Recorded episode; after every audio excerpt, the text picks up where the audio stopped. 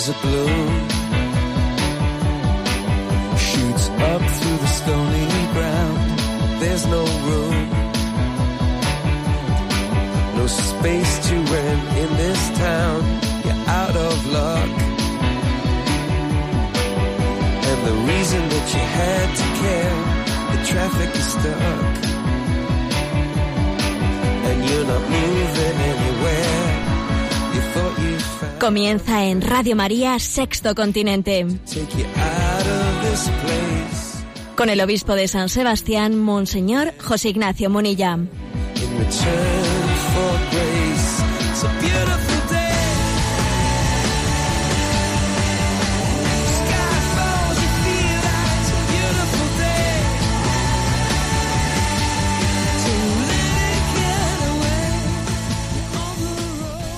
Un cordial saludo a todos los oyentes de Radio María. Un día más, con la gracia del Señor, nos disponemos a realizar este programa llamado Sexto Continente, que lunes y viernes realizamos aquí en directo de 8 a 9 de la mañana en Radio María, en horario peninsular. Una hora antes en las Islas Canarias. Eh, quiero hacer un comentario recogiendo una palabra profética del Santo Padre que ha sido expresada en el contexto de una conferencia organizada por las conferencias episcopales de la Comunidad Europea en colaboración con la Secretaría de, de Estado, reflexionando, repensando Europa. Ese era el tema que había convocado en la Santa Sede representantes de toda Europa. Y el Papa ha hecho una reflexión profunda, certera, sobre el diagnóstico del, que aqueja a esta Europa, que es como un cuerpo sin alma.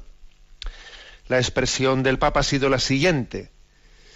En Europa se ha preferido la traición a la tradición, la traición a unos valores en vez de la transmisión de esos valores. Se ha preferido la traición a la tradición.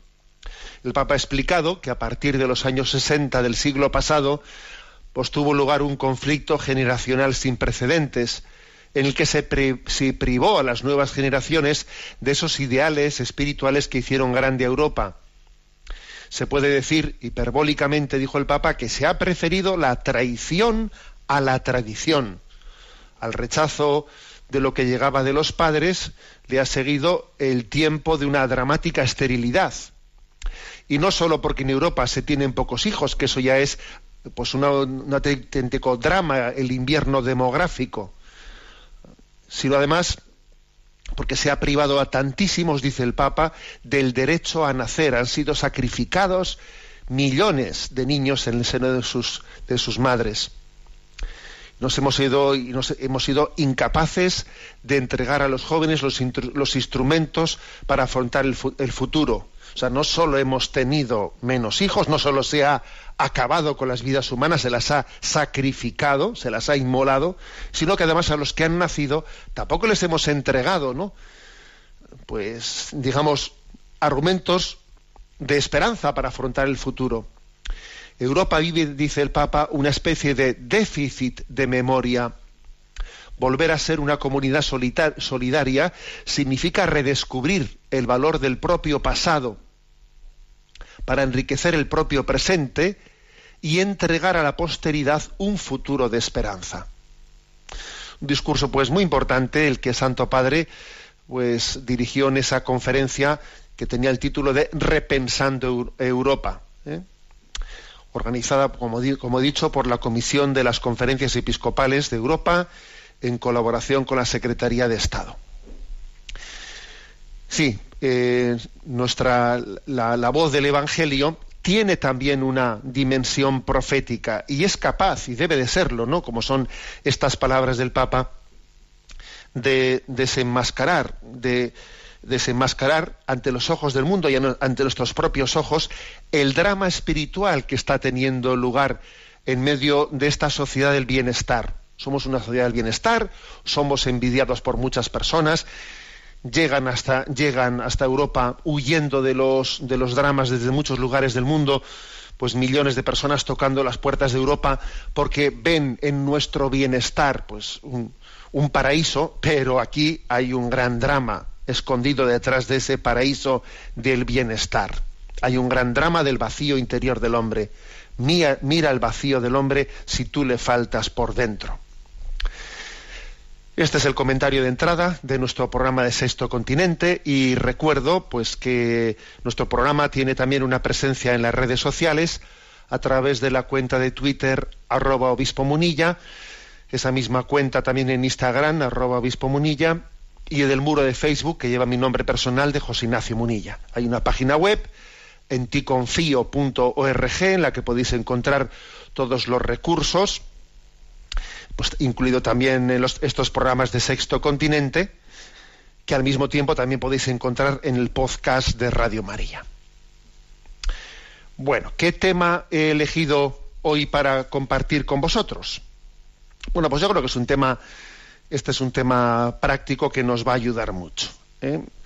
He elegido un tema, bueno, que, que quiero agradecer en primer lugar pues a Arguments, para quien no lo conozca, Arguments es una página web, es una asociación que presta un gran servicio también por el hecho de que no es una página tanto de información, sino que es una página eh, de que se tiene una gran labor de elaboración de contenidos, ¿eh? elaboración de contenidos católicos y, pues, y su difusión por las redes. ¿eh?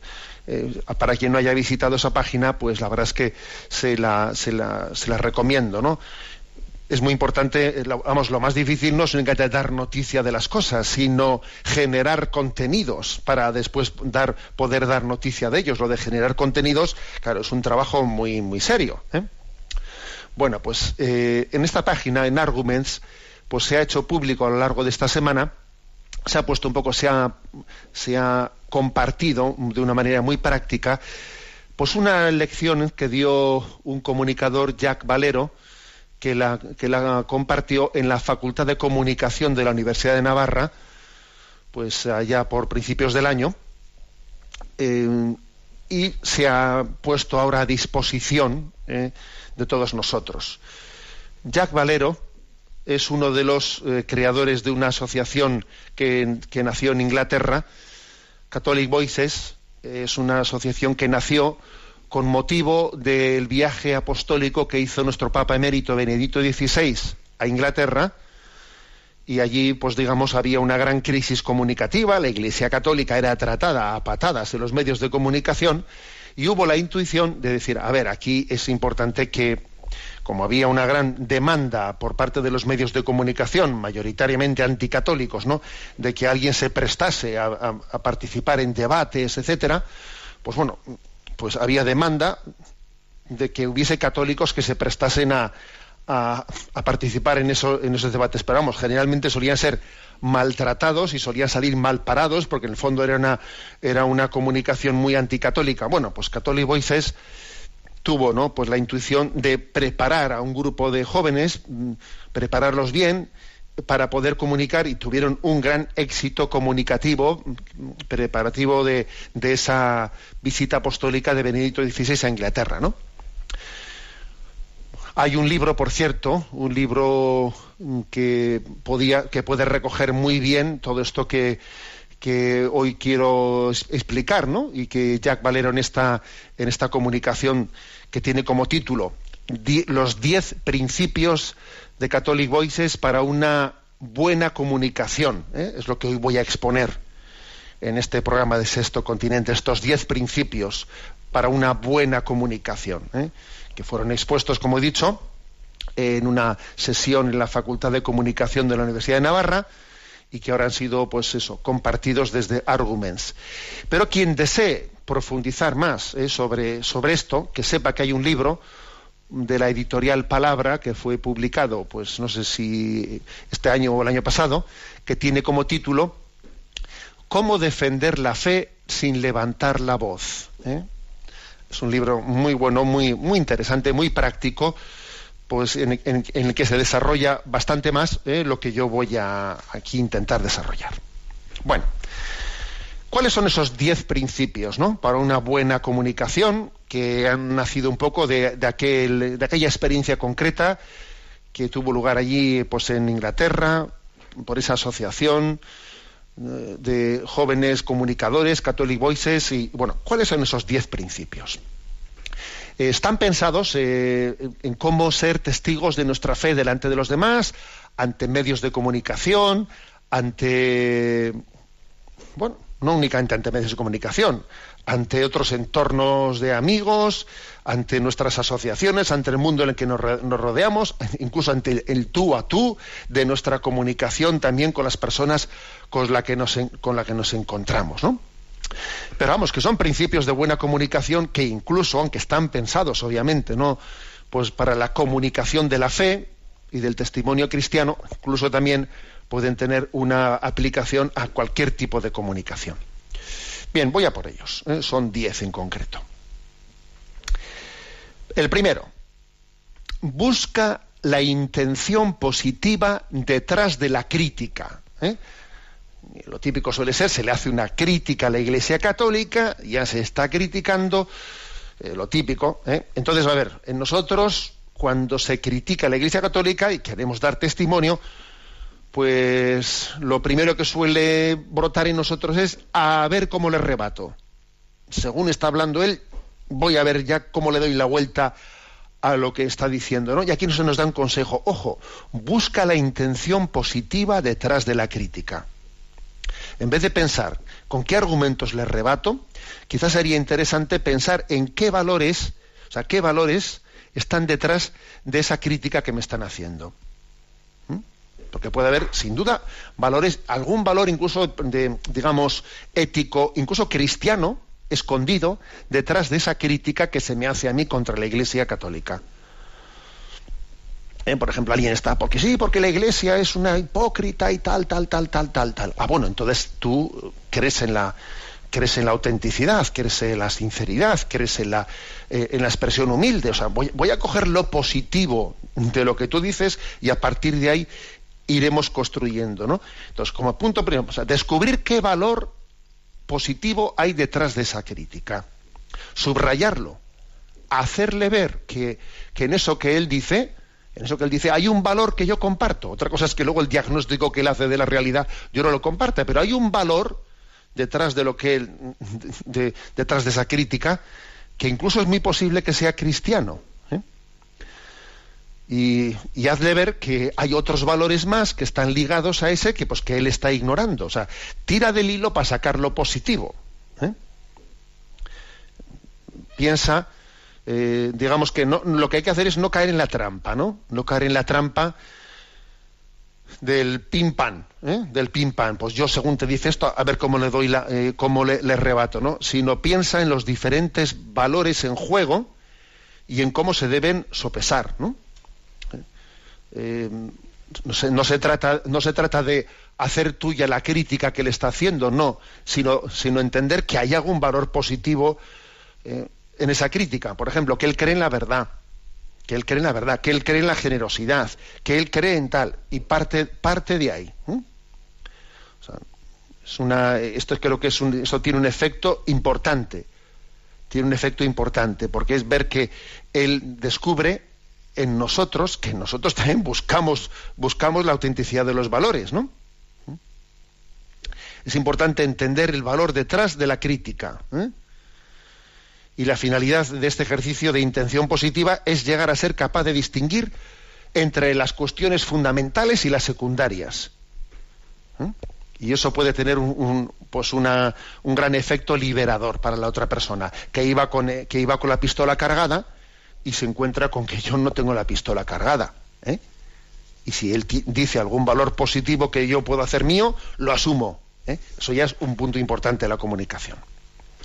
Segundo, bueno, vais a ver que los diez, los diez eh, principios de comunicación están muy entrelazados el uno, con el otro. O sea, en el fondo son diez que podíamos haber resumido en cinco, en seis o en siete, o podíamos haber alargado a catorce. Bueno, yo los dejo los diez. El segundo punto es, aporta luz y no calor, porque no es lo mismo ¿eh? alumbrar que quemar. No es lo mismo. ¿eh? Dar luz que quemarle al otro, no es lo mismo. Eh, queremos arrojar luz sobre los temas, ¿no? Y suele haber demasiado acaloramiento en los debates. Y el acaloramiento no lleva a ningún lado. Todo lo contrario, lo que lleva es a bloquear a la gente. Lleva a bloquearla. Y entonces ya se juega el ping-pong y, eso no va a ningún lado. Eh, es, clave eh, pues que, que uno tenga la capacidad de escuchar con atención ¿eh? la opinión del otro, para que luego el otro sea capaz de escuchar con atención lo que tú vayas a decirle, ¿no? Tu objetivo será dejar que entren, eh, que entre luz sobre el tema, para que sí se pueda abrir la discusión. O sea que al final es muy importante mm, mantener, mantener la calma, mantener la paz ¿eh? la paz. Eso es clave y determinante para poder dar testimonio del Señor, ¿no? Para poder dar testimonio de, esos valores del Evangelio de los cuales también estamos llamados a dar, a dar testimonio. Tercer punto. Dice, la gente no se acuerda de lo que le has dicho, pero sí de cómo le has hecho sentirte. Tú ten en cuenta que cuando pase esta discusión, tú te crees que esa persona has tenido un debate, ¿no? Sobre un tema de fe, de iglesia, de lo que sea. Tú ten en cuenta que esa persona no se va a acordar con detalle de todas las cosas que le has dicho, ¿eh? Se le van a olvidar muchísimas de ellas. Entre otras cosas porque también él, él no es un buen comunicador tampoco lo es, ¿eh? y entonces está también, en vez de escucharte lo que dices tú, está también ¿eh? con las uñas sacadas pensando en lo suyo. Entonces, al final, él no se va a quedar, no se va a quedar, perdón, con todo lo que tú has dicho. Lo que va a quedar en él es cómo le has hecho sentirse. ¿eh? Luego, ojo, que la erudición puede ser contraria a la comunicación porque a veces uno por dice montones de datos, montones de cosas, a ver si es que le estás apabullando al otro y todo eso le, va a resbalar, ¿no? Lo importante es decir, ¿qué diferencia hay entre erudición y comunicación? Pues erudición es, pues eso, le suelto el diccionario, ¿no? Eh, pero la comunicación es decir cosas profundas con palabras sencillas. ¿eh? Y la finalidad consiste no en que mi argumento sea redondo, sino en que mis palabras sean entendidas, sean entendidas. ¿Mm? Por supuesto que es muy importante la verdad que hay en nuestras en, en, las palabras, ¿no? Es muy importante la verdad, pero el objetivo es sobre todo aclarar. El objetivo no es tanto decir la verdad, sino aclararle al que tienes delante tuyo, ¿no? Y además confiar en que en el fondo el que persuade no eres tú, es la verdad misma, es la verdad la que convence, no eres tú el que tiene que convencer, es la verdad. Y nuestra tarea consiste en servir a esa verdad. En resumen, que yo no tengo que derrotar a nadie, yo no tengo que derrotar a nadie, sino procurar también tener una comunicación clara, sencilla, con empatía, ¿eh? que, sea capaz a él, al otro de, hacerle ver, comprender ¿eh? lo que le estoy queriendo transmitir, ¿no? en resumen, ojo, que uno puede ganar la discusión, pero perder, ¿eh? perder la audiencia, mm, y, eso no va a ningún lado. Por eso suele ser bueno, aquí se propone, que detrás de, pues eso, hemos tenido un debate, hemos tenido una discusión, eh, esto, lo otro. Entonces dice, a ver, vamos a hacer una evaluación sobre qué tal ha ido esto, ¿no? Entonces dice, para evaluar qué tal ha ido tu comunicación, dice, hazte las siguientes preguntas. ¿He ayudado a que los demás entiendan mejor la, eh, la enseñanza de la Iglesia? ¿Les he ayudado a ello? ¿Y cómo les he hecho sentirse? ¿Le he hecho sentirse animado o derrotado? Porque te aseguro que como le hayas hecho sentirse derrotado, mm, eh, no, le has ayudado a entenderlo mejor. ¿Tú crees que se ha sentido inspirado con las, o se ha sentido acosado, acosado por ti? Eh, ¿Se ha sentido con ganas de escuchar más, de volver a estar contigo o de terminar cuanto antes la conversación? Porque ya, ¿eh? ese, es un buen test para ver si, la cosa ha ido bien, si has comunicado bien. ¿eh? Si el otro se ha quedado con ganas de no volver a verte más y pues no ha ido bien la comunicación. Bueno, este es el tercer punto. ¿eh? La, gente, la gente no se acuerda de lo que has dicho, sino de cómo le has hecho sentirse. Y es muy importante generar esa empatía para que esa persona se quede con ganas de seguir hablando. ¿eh? Cuarto consejo. Cuarto consejo. No cuentes, muestra. No es lo mismo contar cosas que mostrarlas. ¿eh? Este es un principio fundamental de buena escritura que se aplica a la comunicación en general. O sea, un buen escritor, un buen literato, no es que se, no limite a contar cosas, ¿no? Sería aburridísimo que alguien te cuente cosas. Entonces él me dijo que entrase. Yo entré, pero cuando entré tal, o sea, pues, es muy pesado eso. Más bien muestra las cosas. Al entrar vi que, claro, es muy distinto, ¿no? contar, digamos, como un notario aburridamente las cosas, él me dijo que entrase. Al entrar vi, a la derecha vi, o sea, eso es una descripción, descripción propia de un notario que toma acta de las cosas que no tiene vida, ¿no? Tú tienes que mostrar, y, claro, y mostrar con desde tu experiencia personal. No cuentes las cosas, muéstralas, ¿no? Por eso en la comunicación la gente prefiere una que alguien me cuente una historia que no que me dé una charla. La charla a la gente se le hace mucho más pesadita. Y, y, es mucho más fácil prestar atención a las experiencias que alguien te cuenta que a los argumentos. ¿eh? Los argumentos, la gente desconecta fácilmente de ellos, pero cuando alguien cuenta una experiencia es mucho más fácil atender lo cual no quiere decir que no haya que utilizar argumentos. Ojo, que aquí mismo yo estoy, pues obviamente estamos utilizando argumentos, ¿eh? pero, pero que tienen que ser ilustrados. Argumentos ilustrados desde las experiencias, anécdotas sobre las propias experiencias personales, para que el otro pueda imaginar, entre comillas, ¿no? Imaginar lo que queremos decir. ¿eh? Esto es una cosa que, la he visto muy claramente desde la experiencia de Radio María. ¿eh? Das una charla y en la charla pues eh, intentas explicar no sé qué aspecto de la fe, ¿no? Y pones un ejemplo, pones una anécdota en medio de la explicación. Y luego te cruzas con la gente en la calle y el comentario que te hacen, ah, le he escuchado en la radio, y pam, pam, y te comentan la anécdota o la experiencia que, has comentado. Fíjate, se han quedado con la anécdota y con la experiencia. ¿eh? Somos así, ¿eh? Por eso dice aquí, ojo, no cuentes cosas, muéstralas, muéstralas, que es distinto. Describe lugares, eh, pues, eh, que, sean los adecuados, ¿no? Pues para para entender eso que estás diciendo, ¿no? Pues por ejemplo dice uno, oye, pues yo conocí una situación, una experiencia de una religiosa, pues que, atendía de una manera maravillosa, pues eh, en el hospital a los enfermos, es que conocí esto, conocí lo otro, te remite a experiencias, ¿no? Que hacen obviamente que sea como muy, muy cercana para ti, bueno, mejor dicho, sea mucho más gráfico para el otro lo que estás intentando transmitirle. Bueno. Estamos en el punto cuarto, seguiremos, pero vamos a hacer un pequeño alto en el camino. Esta semana se celebra el día, el día de todos los santos. ¿eh? Escuchamos esta canción de Jesús para ser santo.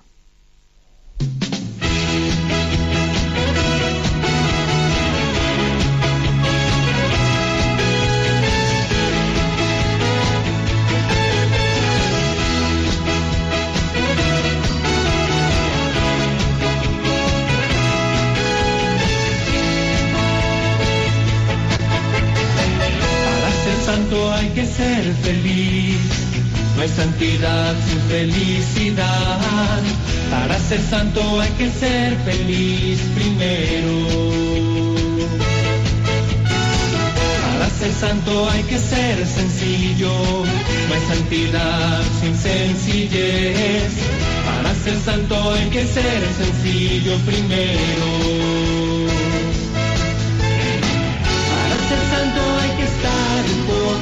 loco, un poco loco, un poco loco para ser feliz, un poco loco para ser sencillo, un poco loco para estar enamorado y loco por Dios.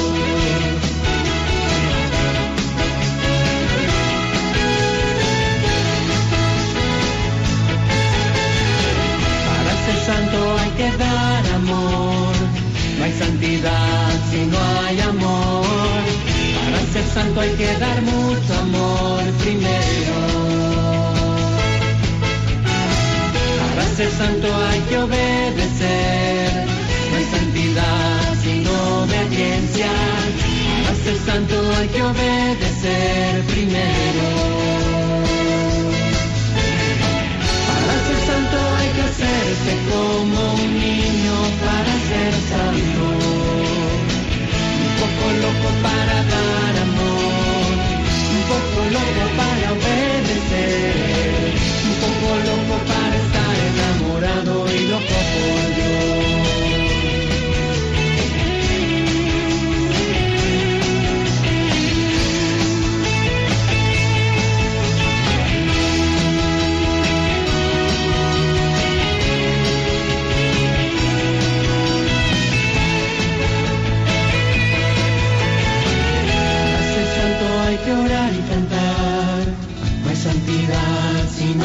Para ser santo hay que orar y cantar primero.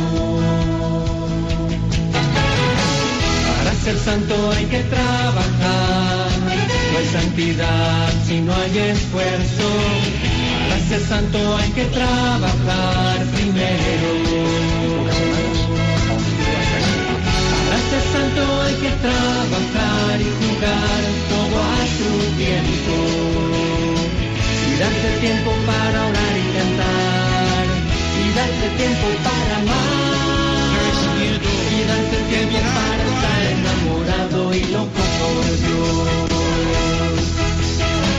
Un poco loco para dar amor. Un poco loco para ser feliz.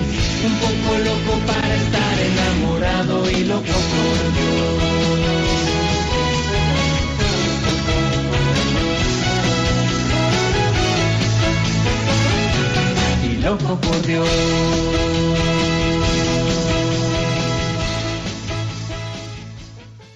Si Dios quiere, el miércoles día 1 de noviembre celebraremos con mucha alegría y mucha esperanza esa festividad de todos los santos.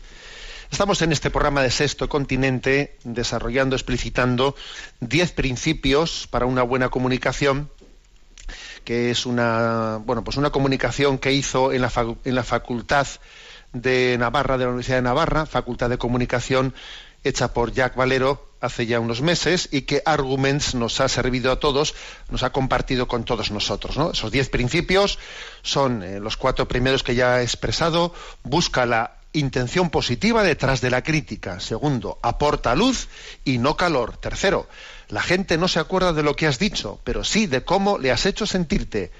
Cuarto, no cuentes, muestra. Estamos a la quinta. Vamos a ver, el quinto consejo para una buena comunicación, ¿eh?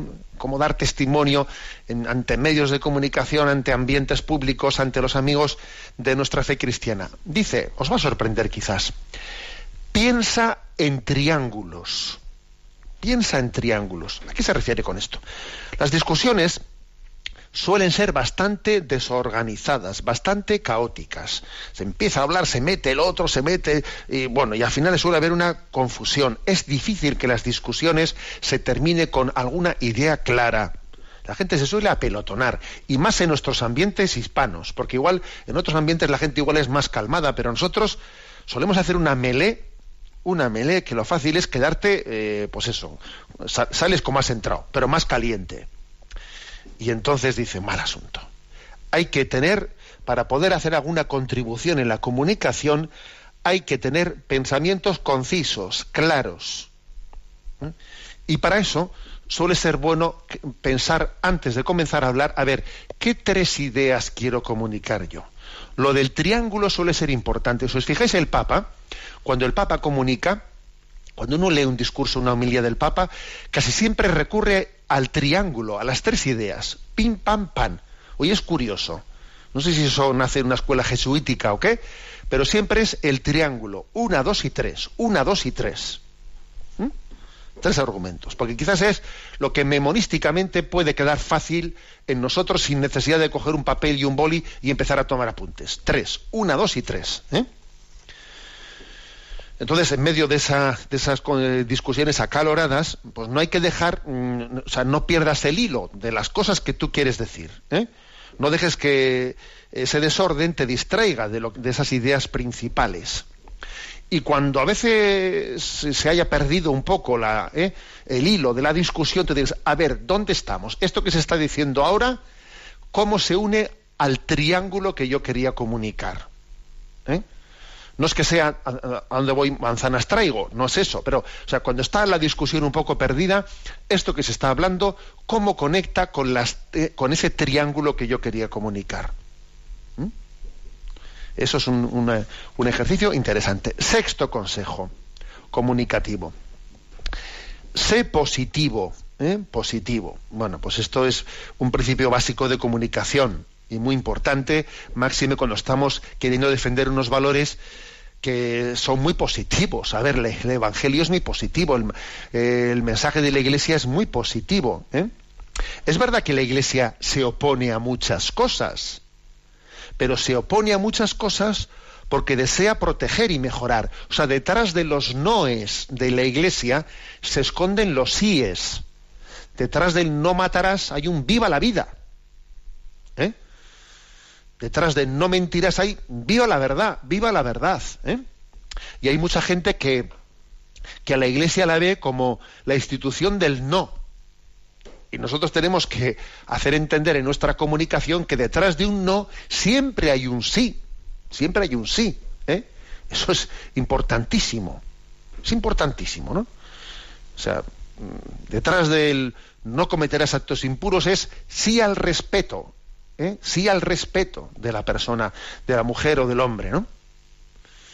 Detrás del no robarás es sí, sí al respeto de, tus bienes. O sea, es importantísimo esto hay que conducir, ¿no? Pues en, la comunicación a entender la plenitud de vida, mm, de salud, de prosperidad que predica la Iglesia detrás de su mensaje, ¿no? Entonces la gente tiene una imagen de, una, de, un de la Iglesia como policía y en realidad tenemos que mostrarle que detrás, de, detrás del juez está la madre, está la madre Teresa de Calcuta, por entendernos, ¿no? que la Iglesia es experta en humanidad y que, la y que, y que en el fondo la, Iglesia cuida, ¿eh? cuida. Ser positivo consiste en conducir la discusión hacia esa visión positiva ¿eh? de la Iglesia. Por ejemplo, los providas tienen que ser aquellos que, como los que lucharon contra la esclavitud, no los moralistas que riñen a la gente, no el que riñe, no, no, sino el que lucha contra la esclavitud, y los, y los providas, obviamente es importantísimo, pues que estén, que estén ofreciendo alternativas, ¿no? ofreciendo la alternativa pues para esa mujer que está en una situación complicada de cómo poder llevar su embarazo, ayudarle a sacarlo adelante. O los que luchan contra la eutanasia tienen que ser también los promotores de los, de los medios paliativos, ¿no?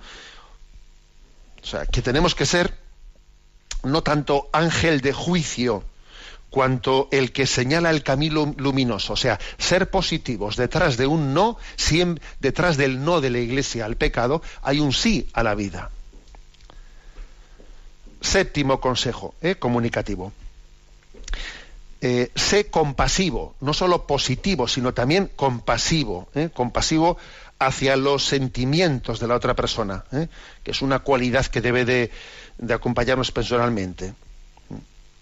Porque aquellos que creen en estos valores suelen muchas veces estar, aquellos que tenemos delante de nosotros, quiere decir, ¿no? En estas discusiones, pues suelen ser personas que suelen estar heridas, ¿eh?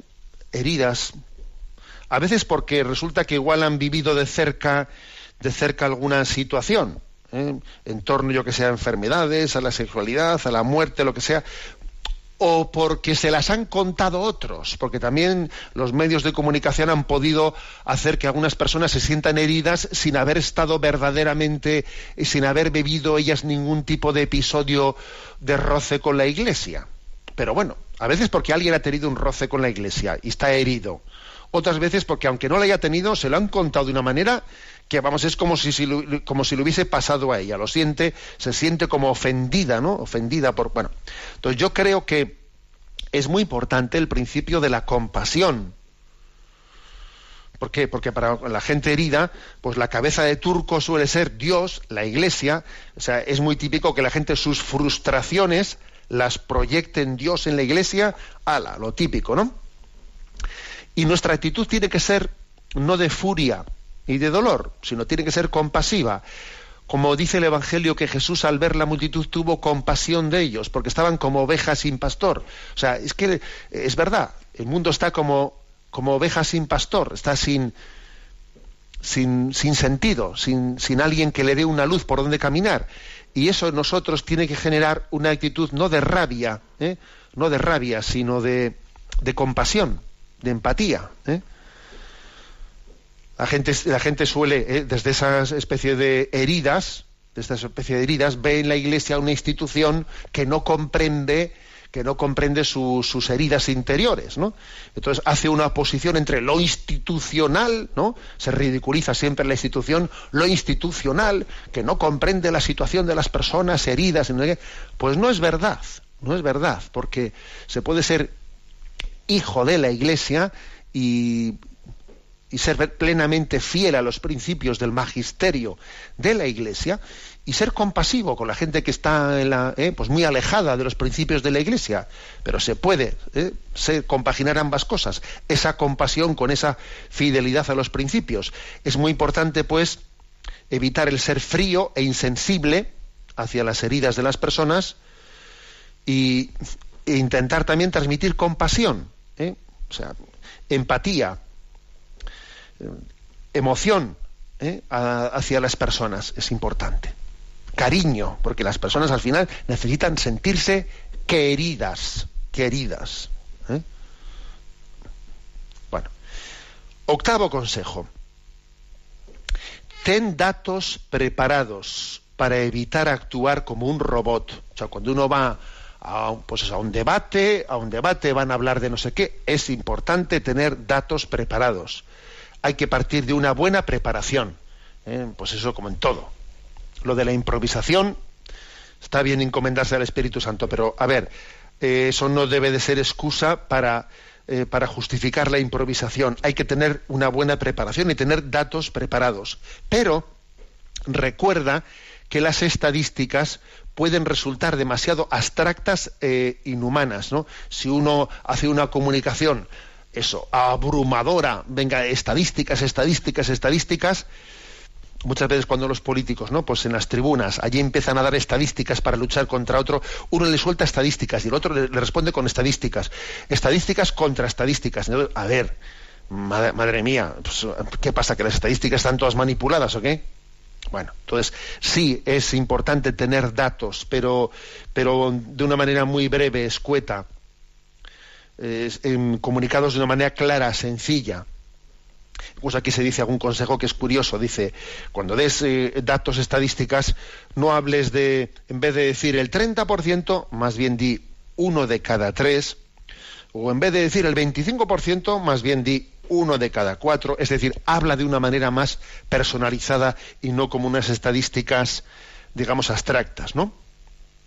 Y recuerda que no puedes decirlo todo, que, el tiempo es limitado, tu capacidad es limitada, vete al grano y céntrate en lo importante y deja para otro momento el resto. ¿eh? Noveno consejo. No se trata de ti a la hora de comunicar, no se trata de yo. ¿eh? Hay que aparcar el ego, el ego para poder comunicar. Mi miedo, mi timidez, mi ponerme a la defensiva pueden ser un auténtico desastre. ¿eh? desastre. Piensa en Juan Bautista. La fuente de su verdad fue saber que él era la puerta y que la gente tenía que pasar por ella para llegar a Jesucristo, pero que él no era la, la verdad, que él no era la luz, que es Jesucristo. Ese es un modelo el de Juan Bautista. Es verdad que es inevitable sentirse un poco nervioso a la hora de hablar en público, cuando uno no está acostumbrado, pero un exceso de nervios en el fondo denota denota no solo falta de hábito, sino también denota pues que tenemos pues un poco de vanidad, amor propio, miedo al ridículo, ¿eh? demasiado ego, demasiado miedo de mí mismo. A, veces es bueno que las cosas no salgan mal, que metas la pata hablando. Alégrate si algo te sale mal, porque mira, pues es una manera de purificarte, purificar tu ego. Pídele a Dios que te dé más confianza, reza al Espíritu Santo, invócale, invócale, pídele ser instrumento suyo, no le pidas quedar bien, sino pide ser instrumento suyo para que esa persona se acerque más a él. Señor, yo te pido ser instrumento tuyo para que esta persona se acerque más a ti. Y si para eso, y si le va a ayudar a esta persona para acercarse más a ti, que yo quede mal, pues que quede mal. ¿Eh? Sí, así de claro. O sea, la, clave no está en, ¿eh? en mi éxito en la comunicación, sino que yo sea instrumento de Dios para que esta persona se acerque más a Dios. ¿eh? Entonces, esto creo que es un principio básico. Y por último, vas a dar testimonio, no a ganar. Esto está un poco ¿eh? ligado a lo, a, lo, a lo, anterior. Vas a dar testimonio, no vas a ganar. Aquí se cuenta una anécdota, cuenta Jack Valero, ¿no? Una anécdota de, de, de lo que vivieron en, esa, en esa experiencia que tuvieron este grupo de Catholic Voices en Inglaterra, ¿no? Eh, en, la cantidad de programas en los que participaron, pues para en torno al debate que se hizo allí con motivo de la visita de Benito XVI. Allí además es un país no, no católico en su tradición anglicano, los católicos son más mal vistos y todo era allí hacer encerronas, ¿no? Y cuenta la siguiente anécdota. Uno de los periodistas encargados de cubrir el viaje papal estaba destacado en Londres después de escribir sobre el segundo día ¿no? del viaje de Benito XVI. Y en la mesa de al lado había dos mujeres que miraban sin demasiado interés el seguimiento en directo de la llegada del Papa, ¿no? Allí, a esa ciudad. Y dos miembros de Catholic Voices estaban siendo entrevistados, ¿no? Y comentaban explicando con precisión y entusiasmo lo que el Papa significaba para ellos. Pues para mí, Papa significa esto, ¿no? Y, también contaban por qué creían que el viaje en cuestión pues iba a ser beneficioso pues para la sociedad en, general. Y una vez que terminaron, una de las mujeres que estaba en la mesa de al lado se giró y le dijo a la otra, le dijo, bueno, parece que no todos están locos. Y entonces el periodista, cuando vio el comentario ¿no? de la mujer de la mesa de al lado, les dijo, no, a estos chicos de Catholic Voices, les dijo, habéis, habéis ganado el partido. Es curioso, ¿no? Es curioso que uno no sabe, o sea, es decir, el ganar el partido de la comunicación, en el fondo, no es aplastar a nadie, ¿sabes? No es ganarle a nadie, sino que es dejar un buen sabor de boca en la gente, ¿eh? O sea, que no se trata de ser el resultado de una discusión brillante, no de una frase redonda, sino, mira, que yo cuento las cosas con sencillez, con sencillez, ¿no? Delante de los demás, y es posible que alguien le lleve a reformularse las cosas. Aquella señora dijo, bueno, parece que no todos están locos. No sé, pues estos chavales hoy han dicho una cosa bastante normal y les ha salido del corazón, ¿no? O sea, si ayudamos a que haya gente que se reformule las cosas, que se las reformule, que tenía un prejuicio, una preconcepción, y, tiene la capacidad de verlo de otra manera, pues bendito sea Dios. Luego ya vendrá el que tenga que venir detrás mío, porque uno es el que siembra, otro es el que riega, otro es el que, y al final otro será el que coseche. ¿eh? También esto creo que es importante. Bueno, pues ahí quedan esta breve exposición sobre diez principios para una buena comunicación. ¿eh? Que, como digo, pues esto fue, esto nació de una mm, de una invitación que recibió Jack Valero, uno de los fundadores de Catholic Voices en, Inglaterra, una invitación que recibió a la Facultad de Comunicación de Navarra y ahora ha sido compartida en redes, en la página de Arguments ha sido compartida pues esa comunicación que hizo en la Facultad de Navarra. Y estamos, antes he dicho, que estábamos en vísperas del 1 de noviembre, festividad de todos los santos, y vísperas también del 2 de noviembre, festividad de todos los difuntos, en la que rezamos por todas las almas del purgatorio, por todos nuestros hermanos que nos precedieron y que están eh, preparándose para ese encuentro definitivo con Dios. Escuchamos esta, esta canción de Cesario Gabaraín, La muerte no es el final del, no es el final, que está cantada pues de una manera solemne también por esta banda, por esta banda del ejército. Lo escuchamos.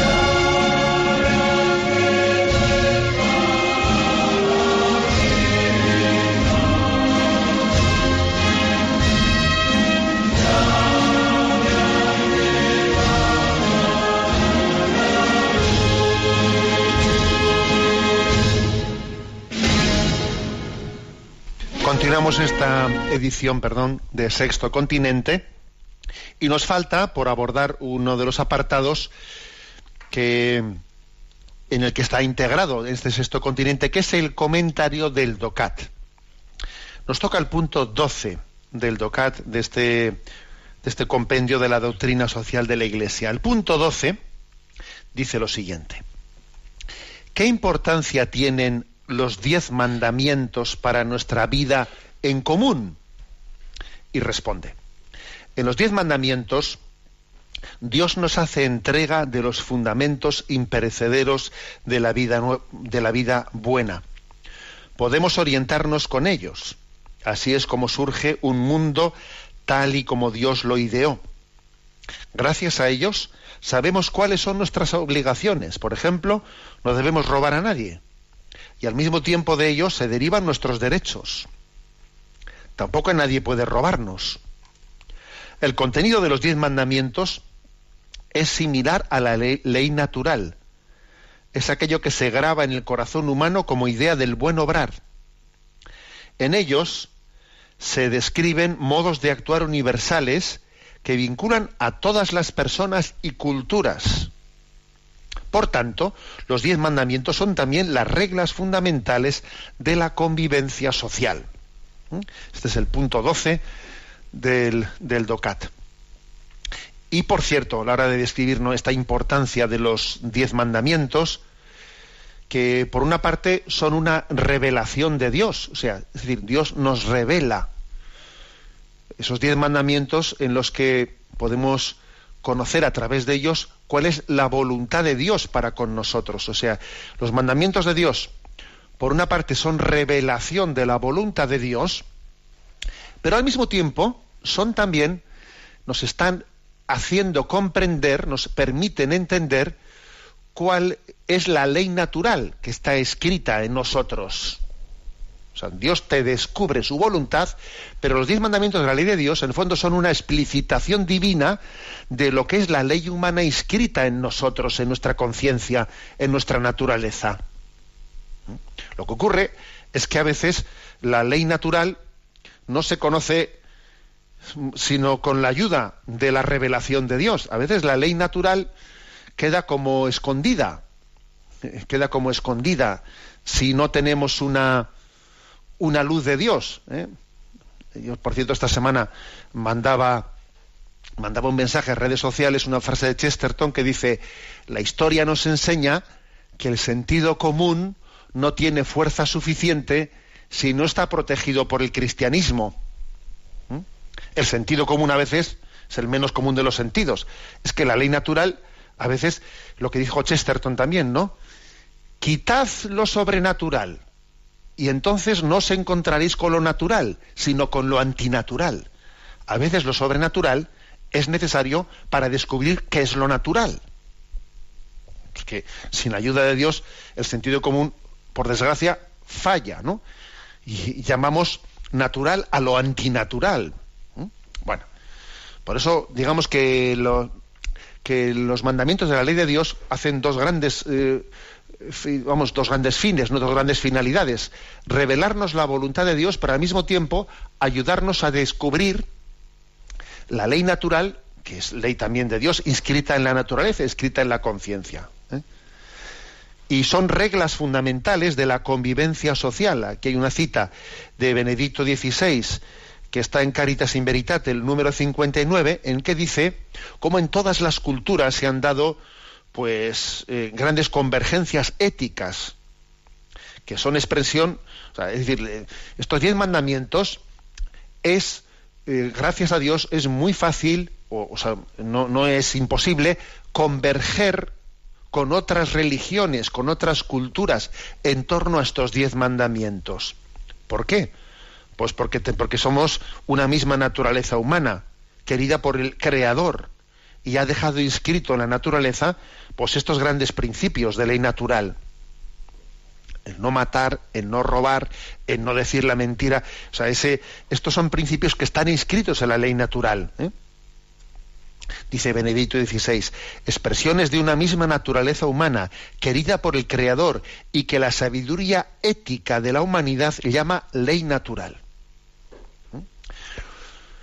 Pero como digo, eh, es una gran ayuda los diez mandamientos, es una gran ayuda. Y la, verdad es que una de las una de, los signos por los cuales deberíamos de ponderar mucho los diez mandamientos es, es el hecho de que a los hombres, al hombre, en la configuración de la sociedad, cuánto le cuesta ordenar la sociedad para confluir en estos diez mandamientos. Aquí hay una frase muy graciosa de, un, médico misionero que fue premio Nobel de la Paz, eh, alemán, pero nacionalizado francés, en aquel contexto de la Segunda Guerra Mundial, etcétera, un tal Albert Schweitzer, algo así, bueno, es una palabra esas alemanas impronunciables, ¿eh?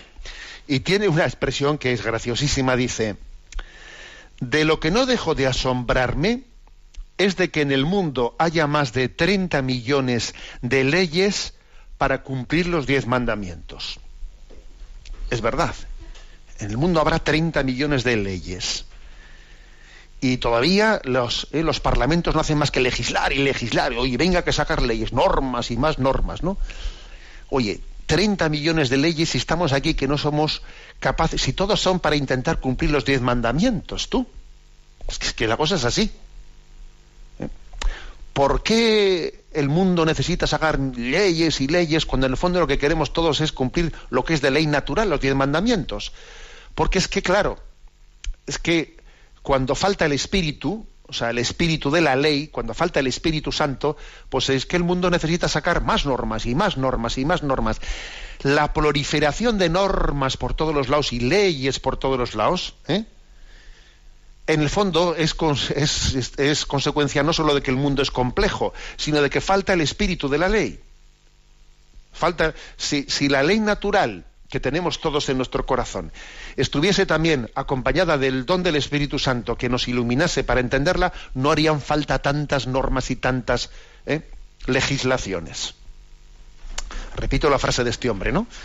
De lo que no dejo de asombrarme es de que en el mundo haya más de 30 millones de leyes para cumplir los diez mandamientos. Mira.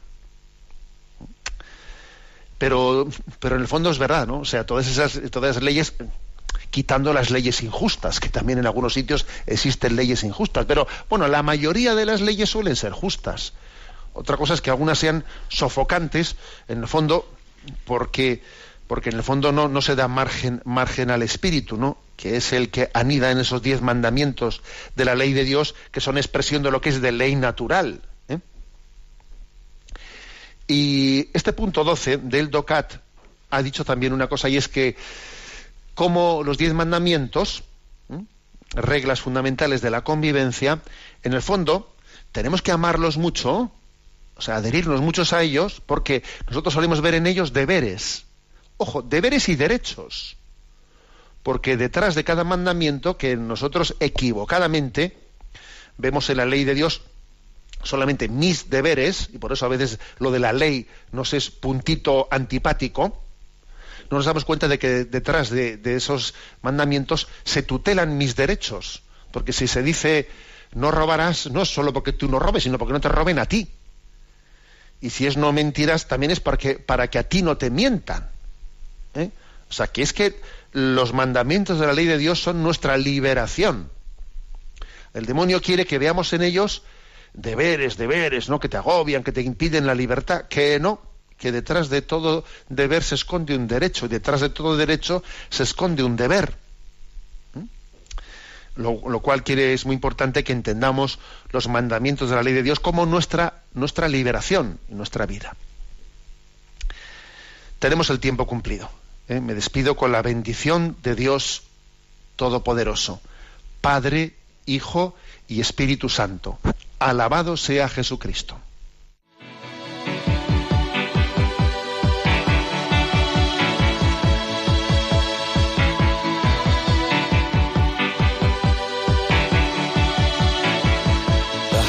A balloon